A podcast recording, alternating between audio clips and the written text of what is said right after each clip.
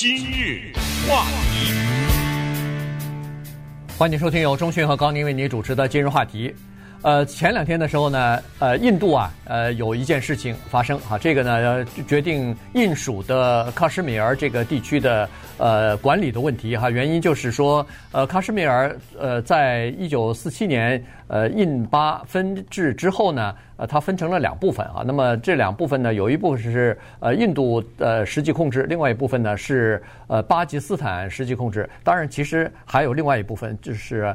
呃，阿克塞钦哈，就是阿克塞钦啊，这个呢是在中国的控制之下，但是现在主要指的是印度和巴基斯坦这两方面的这个呃克什米尔这个地方啊。那么呃，印度呢在两天之前呢，他们的这个呃总理和他们的执政党，就是以这个呃民族主义精神为号召的这么一个党呢，他们呃提出一个议案来，就是说要撤销。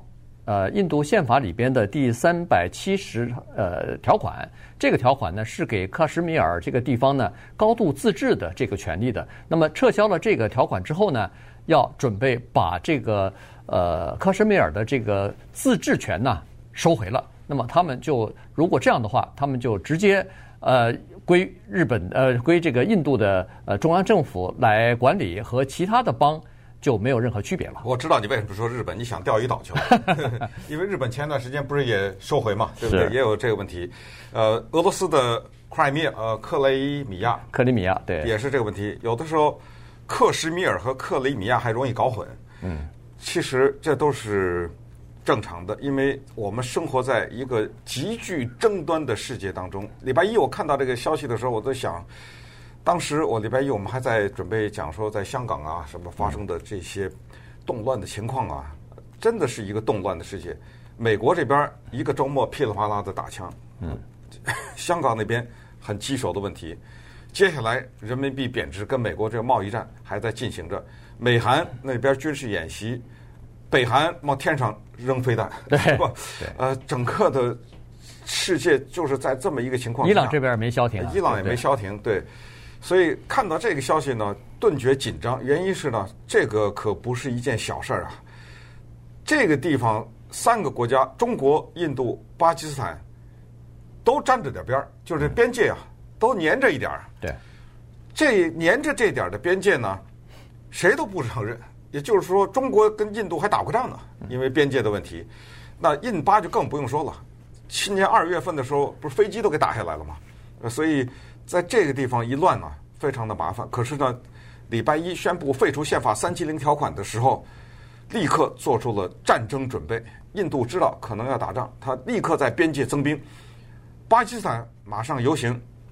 然后呢，你看到克什米尔这个地方，首先学校关闭了，这很吓人啊！呃，学生不再上学了，把国际网络封了，上不了网了。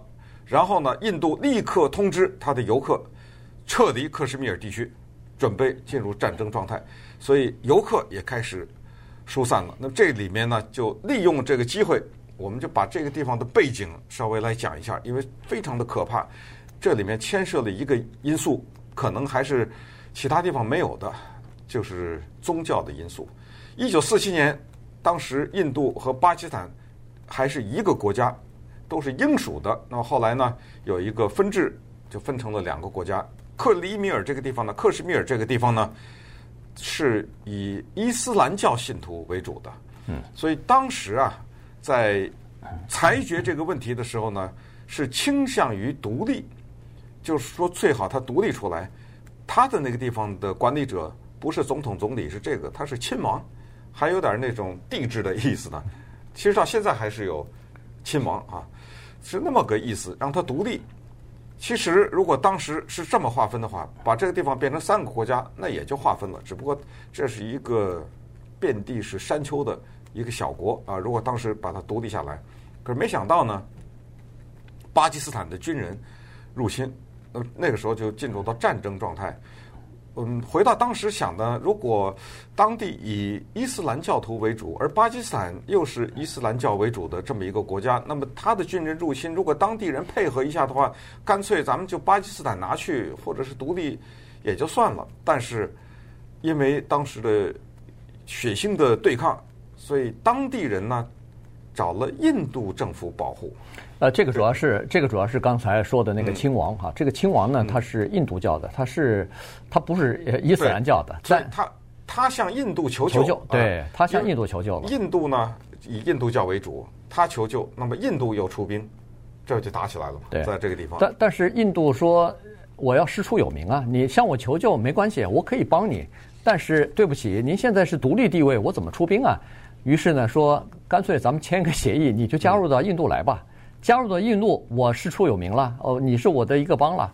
但是你加入到印度来，我给你所有的其他的自治，除了国防和外交，呃，是归印度管之外，其他的你爱怎么干怎么干，你就跟一个独立地方，这个我觉得有点小，有点像是香港的一国两制。对，那个时候他们就是说，他甚至有自己的国旗，有自己的货币，呃，有自己的呃，反正法律啊，宪法，他们自己也有自己的宪法。关键是在这个地区。当地的政府他可以说了算，谁可以购买地，谁可以买房，他可以说了算，谁可以永久的变成我们的居民，是他说了算，而不是印度政府说了算啊。所以呢，在这种情况之下，他就说要保持自己高度的自治，同时呢，这样的话，我的人口结构不会发生巨大的变化。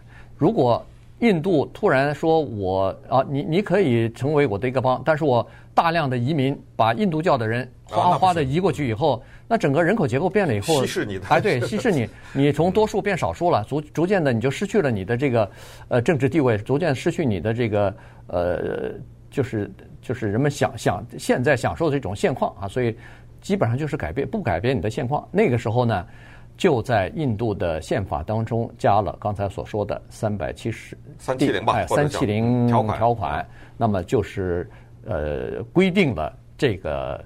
叫是绝对的叫这就是就是自治吧？对，在三七零条呃，在三七零条款里面呢，有一个特别核心的一个成分，就是说这个东西不能变哈。克呃克什米尔这个东西不能变，只有一种情况下能变，就是这不是一个人说了算的，得由议会议会投票通过，它变成了一个修宪的这么一个过程。对，不，他是这么规定，他是说的非常的具体。他说，如果这个这个条款如果要想取消或者改变的话，必须由起草这个条款的哎条款的委员会来决定。是这个委员会，一九五七年的时候解散了，没了。对，哎，所以这就是一个麻烦。那么在去年的选举的时候呢，莫迪打了一张牌，哎，就是民族牌，调动民族情绪了啊。他就是说，如果我当选的话，我把这收回，我就我废除这三七零，等于他现在兑现的一个竞选承诺。是，稍待我们再看看。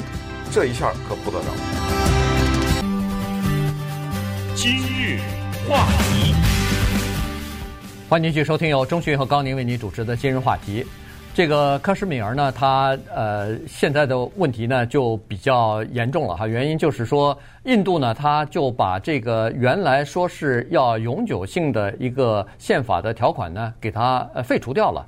因为刚才说过了，这个条款在写的时候呢，原本是以为是临时性的，但是后来呢，因为条款当时写的时候是说，如果要想要修改或者是取消的话，必须要当时的这个委员会自己来决定，要经过他们的同意才可以。但这个委员会现在已经决已经解散了哈，五七年就解散了，已经解散了恨不得六十多年了。那么，呃，在去年的时候呢，最高法院还专门就这个。三七零条款这件事情做过一个裁决啊，当时呃最高法院就印度的最高法院裁决呢是说，它将作为永久性的条款保留在印度的宪法当中，原因就是刚才所说的这个原因。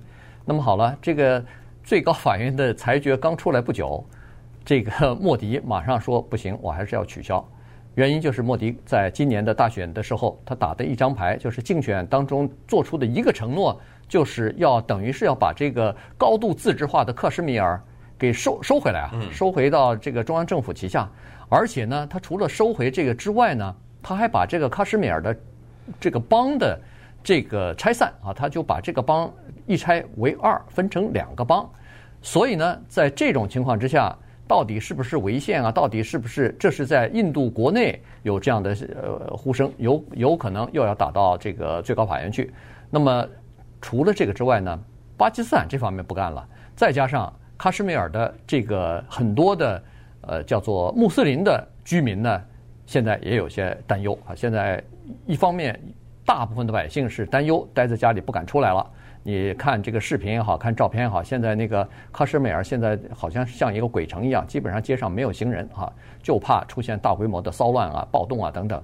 但是还有一部分就是喀什米尔一直有的很多呃穆斯林的这些武装分子和这个武装组织，现在说了说不行，我们不允许这么做啊，不同意这么做，因为这些武装组织呢，他们是和巴基斯坦。有密切的关系的。嗯，呃，而且现在印度也指责说巴基斯坦在资助他们，那在给他们提供各种各样的援助。这些呃恐怖组织呢，他们就不是用正常的途径寻求他们的自治也好和独立也好了，那就是采取恐怖行动。今年二月十四号，大家还记得有一个人开着车去炸印度士兵嘛？对，炸死多少？四十几个，四十多个，对，对，所以才导致印度的飞机。前往，然后被打下来啊，等等 啊，这一连串的事情啊，这就是这个地方非常复杂的地方。而更好玩的是呢，在国际事务当中，有的时候常常就会发现这种不可思议的事情。因为在七月二十二号的时候呢，巴基斯坦的总理伊姆兰·康来了一趟白宫，当时见到了 Trump。那么 Trump 呢，就跟巴基斯坦的总理提，他说啊，印度的总理莫迪让我来斡旋这事情，让我来协调。你们之间的在克什米尔这个地方的矛盾，那巴基斯坦总理听了以后，他说很好，希望美国出来干预一下，来帮着解决一下。回去以后，他这么一说，你知道印度说什么吗？印度说没有，我没有让 Trump 来帮着。这到底信谁啊？这是 这这国际间的这些事情搞不清楚，因为印度强调说，我们从来没有要求过美国出来协调这个事情，我们也不需要任何的仲裁。我们认为，我们和巴基斯坦直接谈就行了。嗯，对。呃，我还是要强调一个情况，就是这两个国家都有原子原子弹。原子弹，对。而且呢，克什米尔这个地方它复杂在这儿。刚才说了，中国好像一个蛋糕吃一块，哈，呃，它一块，然后巴基斯坦还有三分之一呢，在这个地方就等于印度拿了三分之二，它还有三分之一划到他那儿去了。所以，当然。双方都不太承认那那条线 切这块蛋糕那个位置，实际实际控制线嘛？呃，对，双方都不承认，中国也也不承认，所以呃，刚才一开始讲的边界之争一直存在。那么，于是这种时候呢，那些恐怖主义就可怕了。嗯，大家还记得那一年在孟买一次大型的袭击，弄了一百六十多个人死亡啊。是，当然那个时间已经久，是二零零八年十一年以前了啊。那一次。恐怖主义袭击孟买的时候，就是提出了一个诉求，就是关于克什米尔这个地方的。所以莫迪呢，他知道这个地方是大家觊觎的一块地方，知道这块地方是有争议的地方。他也知道印度的最高法院有这样一个裁决，这就是宪法的永久的一部分。他也知道，如果他今天废除宪法三七零条款的后果是什么，他还是这样做了。那。接下来就不知道怎么样了，因为刚才说过，克什米尔现在的所有的婴儿食品、婴儿用品全没了，商店里面，克什米尔的任何的医疗的方面或者是急救方面的这些用品已经没有了，他的加油站油也没有了，对，抢购啊，啊，现在出现在一个叫做战备状态了，嗯，对对，备战啊，大家都准备说可能会出现血腥的、暴力的这个冲突啊，呃，那么。莫迪他会为什么会这么说呢？在这个竞选当中，他会为什么会打出这个口号来呢？可以想象，也就是说，在呃印度的这个本土，或者说在印度大部分的邦，那很多人是印度教以为主嘛，所以他们是愿意这么做的。原因就是说，啊，克什米尔是一个呃回教徒为主的这么一个。大概占百分之七十左右哈，这个居民里边是回教徒的这么一个邦，你享受的和我们不一样的待遇。那现在收回来归中央政府所有，呃，跟我们一样了，这这是好事儿啊。呃，大部分的这个呃回教徒，他呃大部分的这个佛教徒或者是印度教徒，他们是呃支持的。那当然也有一些人反对哈，因为呃认为说现在做这件事情是不是明智？拿回来以后，呃。把这个巴基斯坦激怒以后，双方本来关系就不好，别到时候从小的摩擦变成一个局部战争，最后双方呃都拥有核子武器，别到时候呃这个不可控啊，出现一些不可控的因素之后呢，会发生大麻烦，出大错子。呃，这个也有人反对啊，所以但是显然是莫迪政府认为说，呃，现在应该这么做，因为莫迪咱们以前曾经讲过哈，他就是他的这个政党啊，现在执政党啊，主要是以民族主义呃旗号，就是要振兴呃印度教为呃为标杆的哈，为号召的这么一个政党，他多年来一直想要做这件事情，那现在好不容易大权在握，再加上略有一些民意的支持，那他。就就做了，嗯啊，民意肯定支持，因为对不对？都是自己的教嘛，对。然后去把一块土地收回来，那这是肯定支持的。但是这里面的麻烦呢，就是大国之间不知道该怎么办了。我们看一看中国在这个过程当中扮演什么样的一个角色。首先呢，它跟美国的政策改变是相关的。美国在之前小布什，后来到奥巴马什么之类的，这些时候呢，因为反恐的需要，因为九一一嘛啊，为了打击盖达组织啊，为了捕获宾拉登啊等等，那个时候呢是叫做亲巴，甚至给巴基斯坦提供反恐经费。呃，这个以前我们在节目中也提过，就巴基斯坦拿着钱干别的事儿去了，去壮大他自己的军队以对付印度。呃，后来得到美国军方的投诉。但是等川普当了总统以后呢，他开始弃巴亲印，就是至少是政策有这样一个转移。他也觉得巴基斯坦在这方面呢，对美国的嗯配合程度是不够的，所以有点呃弃巴亲印。我们也知道，莫迪来的时候，来美国的时候，那受到的欢迎的程度，嗯，巴基斯坦总理来的时候，我们几乎都没看到报道，就 这么悄悄的来了一趟。呃，这个时候就看到中国的态度，中国呢现在反而是亲巴，呃，中国亲巴就是大量的在这个地方。建设什么投资啊，什么之类的，跟巴基斯坦的关系走得很近，啊、所以如果巴基斯坦跟印度闹起来的话，而且这个闹起来几乎是肯定的，因为印度的一些政客在礼拜一的时候就已经说了这种话，叫做“血战到底”。那你血战到底的话，这话都说了，然后就抹抹鼻子。呃，他让他把这个块地方拿回去了，呃，什么反应也没有。那么接下来可以预见的就是一连串的，比如说恐怖袭击，嗯，那那都是小股势力。说实话，还有一个势力我没提呢，叫做克独势力，还有人要独立呢，啊，对不对？这克独势力，他这时候再一抬头。我也不知道，反正现在的局面就非常的麻烦。对，这个这个里头就是这个小小的地方哈，尽管它呃地处边陲，而且在海拔比较高的地方，在那个喜马拉雅山脉上头，但是呢，呃，它刚好是在三个大国之间，所以呢，这里头有大国的博弈。刚才说了，美国的外交政策的转移，它主要是现在呢想要扶持印度。为什么要扶持印度呢？原因就是要钳制中国啊，因为美国认为说。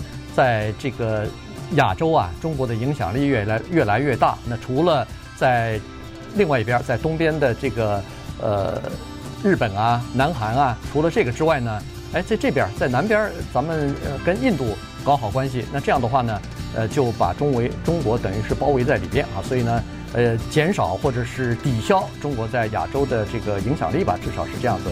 再加上印度是一个大国，它有。他有机会来和中国抗衡啊，所以呢，这个是美国长久的一个亚洲的这个战略的布局了。以前美国一直说叫亚太战略，但是现在他已经不提亚太了，他提他提这个印太战略了。呃，印度次大陆再加上太平洋。今日话题，欢迎收听由中讯和高宁为您主持的今日话题。美中贸易战在这个过去的一年多啊，从去年三三月份开始吧，呃，到一直到现在一年多打了以来呢，如果说哪一个国家呃最受惠的话，最有利的话，那无疑是越南。呃，越南最近的这个国外的订单啊，现在是接不赢啊，这个呃订单接到他们手软，原因就是说有很多的呃这个在原来在中国所生产的一些产品呢。呃，有不是有关税的问题吗？所以有一些厂家呢，就开始纷纷的转移到呃东南亚其他的这个国家去，看看能不能找到生产商啊，来呃替补中国的这个空缺。这样的话，可以躲过呃美国的这个贸易的呃就是关税惩罚吧。那这样的话，是不是在竞争力方面有所有所这个占有一些优势哈？呃，但是呢，也不是这么简单的。呃，因为呃这个生产一个东西，尤其是一个比较。呃，比较精密的东西，包括手机啊这样的东西的话呢，它是需要很多的，它是需要一条产业链的，因为它里边的零件非常的多，它不是在一个地方一个工厂全部都生产的，它是可能需要几上百家工厂生产不同的零件，最后再在一起给它组装起来，就变成呃这个我们现在使用的手机啊。所以呢，在中国它有一个比较完整的这个生产链。但是在越南，由于它的呃这个服务员比较小，市场也比较小，所以呢，它至少现在还没有这样的一个完整的生态链，这样的完整的这个上下的供应链。好，那么呃，它就要从中国来购买许多的东西，呃，包括原材料。所以其实转到越南去生产呢，有的时候不见得便宜，因为他们比如说生产某一个塑胶的配件的话。他要从中国购买这些塑胶的原料，有的时候干脆就购买一些这个半成品，然后到了越南以后再加工。那么你从中国购买的话，它本来的这个成本的价格就比在中国原来的要高百分之五到百分之十。那你就等于是，如果要是百分之十五的关税的话，那你这里头的利润空间，要想和中国的产品竞争的话。那基本上就已经变得非常小了。但是不管怎么样，这里面还是看到了这个经济规律，对不对？就是当中国很穷的时候，一些的大公司为了追求利润，把厂设在中国。那么这样的一个结果是什么？叫做我生产你买。嗯，就是中国人生产的那东西他买不起啊。那个年代了，早年的时候。对。现在慢慢的生活水平提高了。员工的工资也提高了，那成本也就提高了嘛。呃，于是呢，就什么孟加拉、墨西哥、越南这些地方，于是就变成了你生产我买，对不对？我买得起了。我不光是我自己的国家我买得起，我的旅游团到外国还买名牌包呢，对不对？这就是一个特别清楚的一个经济规律。与此同时呢，我们不要忘了古老的中国成语两个，一个叫做“鹬蚌相争，渔翁得利”，在。中美贸易战中，越南不就是那渔翁吗？那对，在这个过程当中，他就得利了。但是就在他得利的时候，几乎是按秒钟计算。你也不要忘了中国的另一个成语叫做前车之鉴。今天的越南就是明天的中国，或者说今天的中国就是明天的越南。嗯，因为接下来说你操纵汇率啊，说你这个 对不对？这些都来了，增加你的关税，这些都来了。而且我刚才说的是秒按秒钟计算，因为川普总统已经说越南在操纵汇率了，这已经发生了，不是即将发生。所以在一个清楚的经济规律的背后呢，还要看到前车之鉴。那说来说去，我就想这大公司可真够累的呀，啊搬呐，你想想，这到了越南要买地呀、建厂啊、重新买机器啊、训练那些员工，你以为做一个手机的零件？那工人只要他有眼睛有手就能做啊，对不对？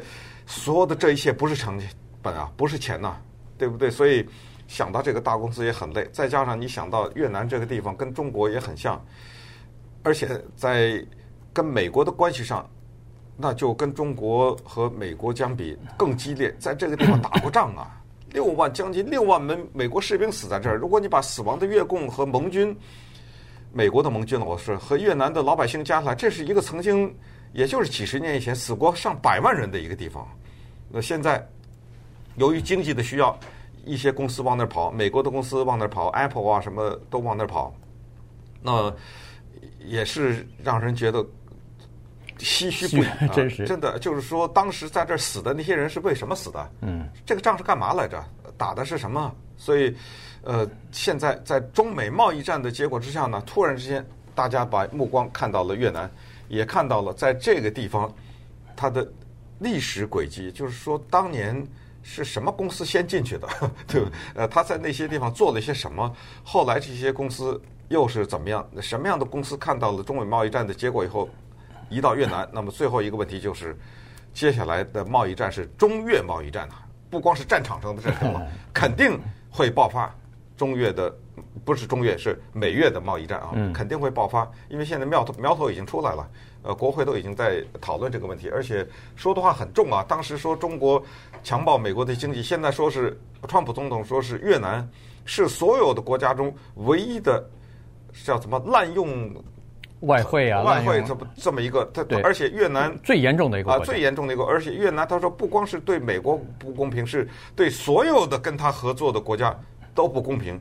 是一个很烂的地方，呃，但是呢，这个大公司纷纷的开始考虑了哈。当然，有的是跑到越南，有的跑到印度，当然也有一些跑到墨西哥啊，要回到美国啊，也都有哈。呃，在这里头呢，这个三星啊，啊，韩国的三星公司呢，呃，去的最早。三星公司大概从十年前就已经在越南布局了啊，他们就开始逐渐的转移他们的生产线。现在。他们从中国撤得非常干净啊，撤得非常快。现在在中国只有一家公司是三星企业了，除此之外，呃，大部分的都已经跑到这个越南去了。呃，三星现在全球的手机的销售百分之五十是在越南生产的，所以它十年之前的这个布局呢，显然是有它的这个考虑。当然，呃，这个跟中国跟南韩之间的有一些关系也是呃也是有关的啊。你比如说，呃，在韩国前段时间不是部署了美国的这个萨德嘛？哎，萨德反导系统嘛？那中国坚决反对，所以在国内很多民众就开始抵制三星的产品，抵制韩国产品，呃，导致他们最后一一的撤离啊，从中国撤离，呃，跑到越南去，这个也是原因之一。呃，但是呢，他们有一个问题，就是越南现在发现说，大公司去了他们那儿呢，当然给他们提供了就业的机会，给他们提供了日后发展的这个机遇。但是呢，对他们来说，有的时候也不是完全都是好事儿，因为这些大公司他们已经有一个完整的生产的供应链了。他们尽管厂房搬到这个越南去，需要越南的人装配啊、呃生产啊，但是其他的上下的这个零组件的这个配备呢，他们还是和以前的供应商来进行联系，所以给当地的这个供应商所提供的这个合作空间是非常小的。今日话题，欢迎继续收听由钟讯和高宁为您主持的今日话题。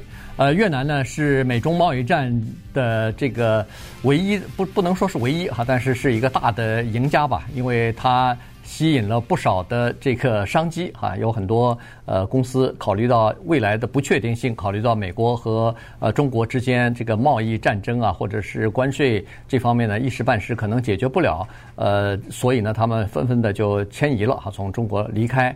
那么有一些就跑到了越南，呃，其实呢，越南作为生产基地来说呢。它在十几年前其实就已经开始逐步的生产一些劳动密集型的产品了，包括什么运动鞋呀、服装啊、袜子啊这些东西，呃，在那儿已经开始生产。Nike、呃，Adidas 这些大的牌子，百分之五十的产品已经是越南生产的了，已经不是中国生产。你再到商店里头看，要么就是越南，要不就是我看有的时候是菲律宾，有的时候是恨不得是什么洪都拉斯什么的，就是这些国家生产的，因为。资本它是追逐利润的，有这个美国的一些公司啊，一些大的公司，他们都是要把这些劳动密集型的东西呢，呃，要找那些呃工资比较便宜、呃人工比较便宜的这些地方去生产。那么越南就已经开始成为这些呃产品的集散地啊，生产地。呃，可是他们生产这个再高端一点的，包括手机啊、什么电子游戏机啊这些呢，呃，还是。刚开始啊，所以呢，他们就碰到了一些任何一个国家在一开始进入这个冷领域都会碰到的问题。一个就是缺乏熟练的工人，第二就是 缺乏这方面的熟练的管理者，然后呢，还有就是他们的这个地呀，他们的这个劳动的成本啊，也逐渐的在升高。所以这个呢，是给呃转移到越南去的这些公司。呃，比较头痛的事情。呃，它还有基础建设的问题，公路啊，什么呃电呐、啊，港口啊，什么哎，对这些东西也都一时半会儿还跟不上。但是，一时半会儿跟不上，能跟上只是一个时间的问题。我们知道郭台铭去了，对不对？嗯、郭台铭到那儿找地去了，是要在那儿。呃，苹果当然一直在那边有一个它的基地。当然，越南呢，刚才讲它有它的问题，这个也很遗憾的说呢，就是任何的。一个社会，当它在转型的时候，那一定有的问题，比如说做一些非法的事情，我们可以想象，在那个地方的贿赂政府官员呐，啊，这种啊，这是肯定的。是。那还有就是，当中美贸易战开打了以后，因为美国提高了中国的关税，中国一些工厂或者是一些企业呢，把货品运到他那儿去，嗯，不贴标签儿，到他那儿就把最后一个工序完成，写上个越南制造，啊，越南呢争这样逼这样，反正我拿钱了嘛，嗯，呃，他就配合着中国做了这个事情，结果后来被发现了，也被川普总统骂啊，骂了以后呢，因为越南现在跟美国和跟欧盟都要要求一个东西，叫降低关税，而欧盟那个已经签了，嗯，对，跟美国也签了，所以为了配合，呃，赶紧说，呃，对不起，我们严厉打压中国的这个做法，就是把产品运到我这儿贴越南制造，可能这个情况现在也比较少了，呃，不过反正还是那句话啊，今天的中国就是明天的越南，但是接下来从越南再往哪搬，咱就不知道了。假如您在外州。